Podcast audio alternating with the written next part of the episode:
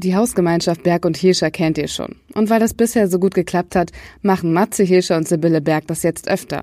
Sie ziehen in eine Podcast-WG, in die WG Wesensfremd und philosophieren über die wirklich wichtigen Dinge im Leben. Die Angst vor dem Tod oder wie man einen Apfel richtig schält. Das Ergebnis gibt es ab Sonntag alle zwei Wochen auf allen Plattformen zu hören. Und ab dem 12. August gibt es für alle Podimo-AbonnentInnen eine Bonusfolge dazu. Bis dahin könnt ihr euch die bisherigen Folgen der Hausgemeinschaft Berg und Hirsche anhören. Viel Spaß!